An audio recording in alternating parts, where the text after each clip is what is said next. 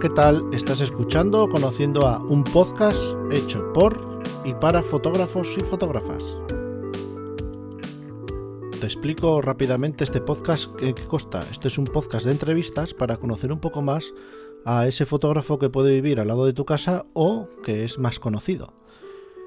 La primera parte, que es la que estás escuchando, es una parte en abierto en la que hablamos durante 10-15 minutos sobre el fotógrafo o la fotógrafa que se pase por mis micrófonos y que nos cuente un poco, eh, un poquito de lo que va a ser eh, su entrevista y un poquito de sus últimos proyectos. Luego va a haber una entrevista más amplia, que es la entrevista, eh, digamos, madre de este primer capítulo, donde solo la puedes escuchar eh, si apoyas el podcast, tanto en Carreta Digital como en evox.com. Bueno, y os preguntaréis quién ha pasado por aquí. Bueno, lo habréis visto en el título, ¿no?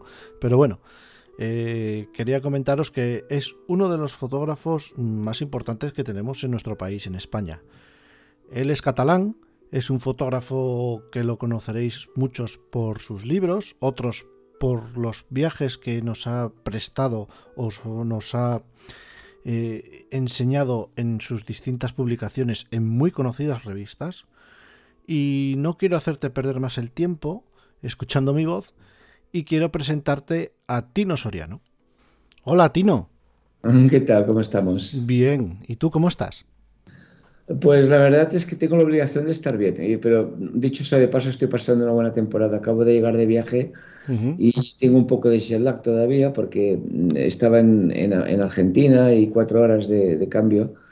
Y estas cuatro horas se notan porque cuando para mí eran las 10 de la noche, aquí eran las 2 de la madrugada, de manera de que, que, me tengo que poner al día. Y bien, acabo de llegar y como le pasa a todo freelance, cuando has estado 15 días fuera, pues tienes dos millones de, cosas a hacer pendientes que las, que las has dejado porque, bueno, en la Pampa no podías resolverlo. ¿Y, tus últimos proyectos, bueno, cuáles son? Querías comentarte eso, ¿qué, proyectos tienes ahora o qué cosas van a salir? Espera, que estaba buscando mis últimos proyectos, aquí tengo, aquí tengo unos cuantos. Pues mira, mis últimos proyectos en estos momentos acabo de descolgar mi exposición Curarte, que de 40 años en el mundo de la medicina. Yo empecé, fue mi primer reportaje en los años 80, exactamente en 1980. Me metí en un manicomio con una cámara de fotografiar y hasta ahora, quiero decir, no en el manicomio, sino, bueno, tal como está el mundo, diría que sí. Pero los últimos 40 años eh, empecé por, vamos a llamarle psiquiatría, y fotografiando prácticamente el mundo de la sanidad eh, y hasta, la, hasta la, medicina alternativa, por ejemplo, ¿no? O sea, no todo ha sido tecnología o ciencia. Y esta exposición, que ha sido uno de mis últimos libros, que lo saqué durante la pandemia, el libro Curarte, yo lo hice como un homenaje a, la sanidad. Aparte de aplaudir, les eh, revisé mi archivo las imágenes más interesantes o las que había más adecuadas para ilustrar estos 40 años de, documentando la medicina.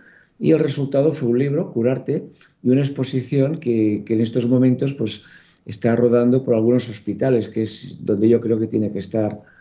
Eh, luego, paralelamente, aproveché la pandemia para trabajar. Eh, a mí me gusta dar visibilidad a colectivos marginales. Esto yo creo que lo hacemos todos los documentalistas, pero en, mi caso, ligado al mundo de la medicina, de hecho, mi segundo trabajo después del manicomio eh, fue el mundo de los niños con leucemia, el, cáncer infantil, que, eh, que, también dio lugar a un libro, El futuro existe. Y eh, ahora, teniendo en cuenta que tenía poca movilidad, porque no había viajes y era muy complicado viajar a otros países, incluso viajar a otras comunidades, estuve durante un año, quizás un poco más, fotografiando una escuela de, niños con parálisis cerebral. Y esto era bien, estaba bien porque al no tener nada muy urgente, desplazamiento sobre todo, yo podía ir cada dos días, cada tres días, a un par de horas, a, fotografiar el día a día de estos niños. Y esto ha dado lugar a un libro y una exposición también que será itinerante. Y naturalmente, cuando hablo de una exposición itinerante, no me refiero a mis fotos, tanto a mis fotos, como al hecho de dar visibilidad a que la gente vea eh, más allá del tópico lo que es el día, a día, la vida cotidiana de los niños que han nacido con, con esta parálisis cerebral, ¿no? Que lo que hice fue eh, precisamente con la ayuda de, de Photocap eh, dejarles eh, cámaras y usábamos sus teléfonos, algunas tablets, todo, todo lo que pudiera concebir una imagen. Y ya que ellos no se pueden mover, la mayoría tienen muy, muy restringido el movimiento, van en silla de ruedas, no, no, no, pueden controlar a veces las manos, ni siquiera a veces la, la faringe para, para, tragar los alimentos. Bien, lo que sí que podían era mover el dedo y tomar fotos. Y entonces, con, con la ayuda, pues naturalmente, del personal asistencial, eh, intentamos que los niños nos explicaran eh, cómo veían el mundo a, través de la fotografía. Y este último proyecto que, que estuve haciendo, eh, naturalmente hay una selección de fotos tomadas por los niños en el que nos muestran su mundo, su mundo que, que por descontado casi siempre está en la escuela y paralelamente está mi trabajo fotografiando eh, desde mi punto como fotógrafo profesional esta, esta vida, ¿no? Este ha sido mi último proyecto y yo creo que a partir, a partir de enero vamos a, a colgarlo.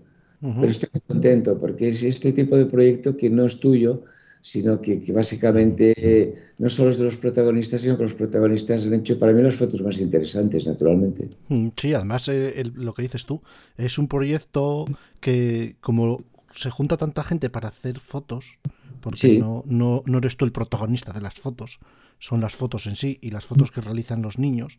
Entonces es como que te llena más porque te quitas la presión, desde mi punto de vista, de, de ser el protagonista y de, y de hacerlo bien. Sí, compartimos la presión. Ellos tomaron sus fotos mucho más tranquilos, y, pero a la vez eh, era realmente interesante ver lo que un, un, un, niño y una niña que no pueden expresarse con las palabras o con los gestos, pues pueden explicarnos con la fotografía. Esto lo encuentro maravilloso. Y en mi caso, el hecho de ir continuamente a, a, a una escuela, es decir, hacer, crear unos vínculos. Uh -huh y no hacer, no hacer un reportaje de, de, un día y luego irme, sino ir siguiendo, pues me ha permitido profundizar muchísimo en, en estas fotografías. Y, y, ya hace muchos años la Fundación La Caixa me, me encargó que trabajara sobre colectivos marginales y estas fotos me costaron mucho porque son fotos al, al, al modelo, como el modelo no controla su, su, sus expresiones y además están descontrolados, es complicado hacer fotografías, vamos a llamarle positivas. Pero ahora con, tantos días, quizás 40 o 50 sesiones, he conseguido fotos que van más allá de, del tópico, de, sino fotos yo diría más tiernas, más empáticas. Y, y este es mi próximo proyecto.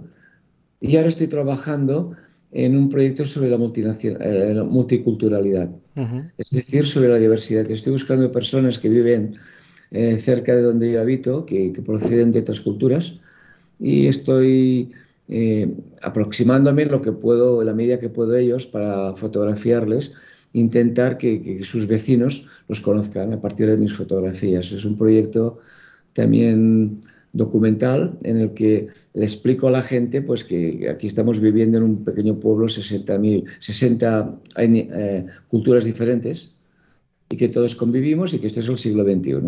Efectivamente, la globalización. Sí, de hecho, hoy mismo he estado fotografiando una muchacha argentina.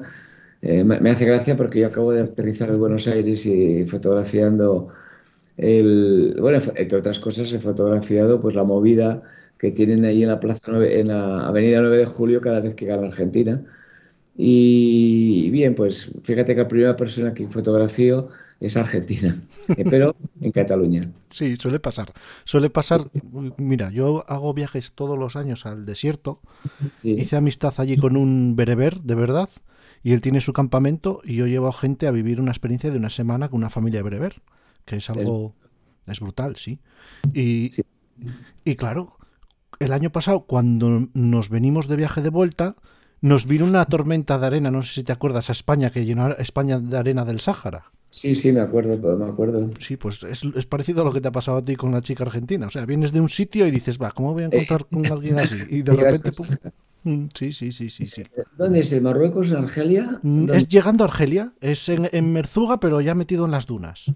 Ah, ya, pasado, pasado bueno, al final de Marruecos, como sí, que pasado a Marruecos. Sí, de hecho, eh, un, un, sitio al que vamos es un oasis que está 10 kilómetros, eh, porque la frontera allí no es como una raya como aquí cuando pasas de, de, de Madrid a, a, Castilla y León. Allí están marcadas por 30 kilómetros. Sí, sí, más en el desierto, claro. Entonces hay un montón de arena que en, supuestamente es una parte de la frontera y a 30 kilómetros hay otro montón de arena, como si fuera una pared, que, que, lo cierra todo, que es Argelia. Y justo en el medio hay un oasis. Y vamos a ese oasis y estamos eh, ahí en medio de nada. Sí, es una experiencia maravillosa cuando uno viaja y en lugar de ir a un hotel con todo incluido y la cena preparada, eh, realmente compartes la, la, vida y además es la vida de cada día de aquellas personas. Naturalmente, pues es un pellizco comparado con, con lo que ellos viven, pero también es una vivencia que a mí, a mí me gusta mucho, el, el realmente fotografiar las cosas a la, altura de las personas que estoy fotografiando o compartiendo sus incomodidades o comodidades. Es un viaje más sano, te, te enseña te, te, te, aporta una buena dosis de humildad, ¿verdad? Sí, sí, aprendes, la gente que va allí, yo les digo, mira, nada más que pasemos el Atlas, que son 11 horas, vamos hasta Marrakech en avión y de, y de, ahí bajamos 11 horas en coche. Digo, nada más que pasemos el Atlas, quitaros el reloj y desconectaros del sistema, como les digo yo. Olvidaros de pagar facturas y de todo y disfrutar de la experiencia y de la vida, que es de lo que se va a disfrutar uno allí, de cómo es la vida o cómo sería la vida aquí hace 200 años, no tener este estrés ni tener estas cosas encima. Sí, lo que pasa es que hace un mes estuve en el desierto trabajando en Oman y la gente iba loca buscando internet. No sé si te pasa a ti. Pero iban todos buscando satélite. Mm, mira, allí donde, donde, donde voy yo, hace cuatro años que tienen luz. Sí. Y internet eh, va muy mal. O sea, no, no hay prácticamente internet. Y si quieres coger internet, ellos hacen lo que sea por, por llevarte a internet, ¿no? Yo la primera vez que fui me llamó la atención que había gente sentada en sillas encima de las dunas con atriles de estos de música. Y claro, yo llegué allí y dije, ¿y esta gente qué hace ahí? Y me decía mi amigo Mar, no, esta gente lo que está haciendo es cogiendo cobertura. Ponen el teléfono en el atril y se sientan a mirar al teléfono y cuando de repente coge una raya llaman por teléfono. Brutal, sí, es, un, nosotros que estamos, pues, que si el cable, que si la velocidad y todo esto, que es, quizás es lo más significativo de, del cambio de vida, ¿no? Aquella fotografía que en el WordPress Photo eh, de, de, todos los nativos en Somalia, todos con el teléfono apuntando al cielo. Sí, sí, sí, sí. Y, en fin, es. Pues bueno, estos son mis proyectos últimos. Ya ves que estoy entretenido. Aparte, uh -huh. tengo un encargo para escribir un libro para Fotoclub Anaya. Uh -huh. Y a ver si ahora eh, encuentro un momento para ponerme, porque eh, vamos, escribir es para mí, yo no soy un escritor profesional, de manera que para mí escribir es lento. Soy más rápido fotografiando que escribiendo, pero me gusta escribir y, además escribir te permite revisar tu archivo, porque como son libros de fotografía, en el momento que tienes que explicar algo, pues vas a buscar, ostras, aquella foto que tomé iría bien aquí. Y es, es, entretenido, la verdad es que tengo una vida divertida.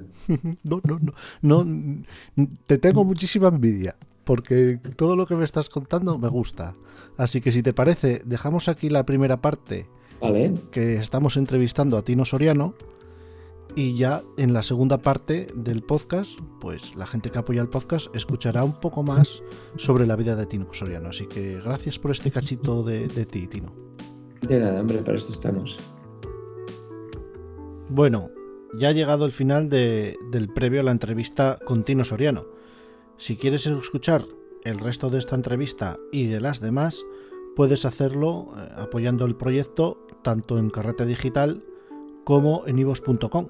El botón ese que hay azul que pone apoyar y por unos pocos euros pues harás que los creadores de contenido como yo podamos no hacernos ricos como muchos piensan, pero sí por lo menos sostener o que sea sostenible el tiempo que le dedicamos a esto, el coste, que esto tiene también un coste monetario, porque Evox no me lo pone gratis ahí, donde lo estáis escuchando, y por lo menos pues eh, hacer que el proyecto pues siga adelante.